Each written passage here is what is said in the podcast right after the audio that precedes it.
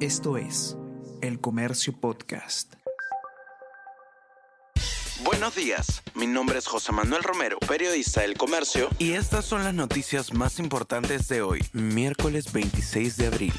Lima está a un paso de no tener corredores complementarios. Dos de los cinco servicios suspendieron sus rutas. Corredor morado funcionaría hasta el 15 de mayo y Corredor azul también estaría en riesgo, indican operadores. Según empresas, ATU no cumple con fiscalizar el transporte informal en las vías exclusivas.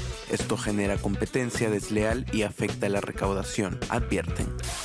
Lavallato. Obras investigadas por corrupción costaron más de 17 millones de dólares. Hay al menos 41 proyectos vinculados a actos ilícitos con firmas brasileñas. Los más caros son los del Gasoducto Sur y la Interoceánica. Hoy se define pedido de prisión preventiva para Betsy Chávez. Fiscalía solicitó medida de 18 meses por golpe de Estado.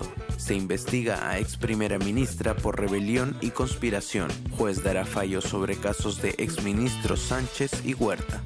Biden anuncia que postulará a la reelección en los comicios del 2024 en Estados Unidos. El presidente estadounidense Joe Biden anunció que se presentará a un segundo mandato el año que viene a nombre del Partido Demócrata. Confirmó la noticia en un mensaje de video de tres minutos bajo el título Let's Finish the Job. Acabemos el trabajo, donde trazó una clara línea divisoria entre su partido y el republicano. Alianza gana a regatas y fuerza cuarto partido en la final de la Liga Nacional. Este martes 25 de abril, Alianza Lima venció 3-1 a regatas por la tercera final de la Liga Nacional de Voley. Las íntimas empezaron perdiendo el primer set 25 a 19, sin embargo en los siguientes tres sets lograron imponerse. El Comercio Podcast.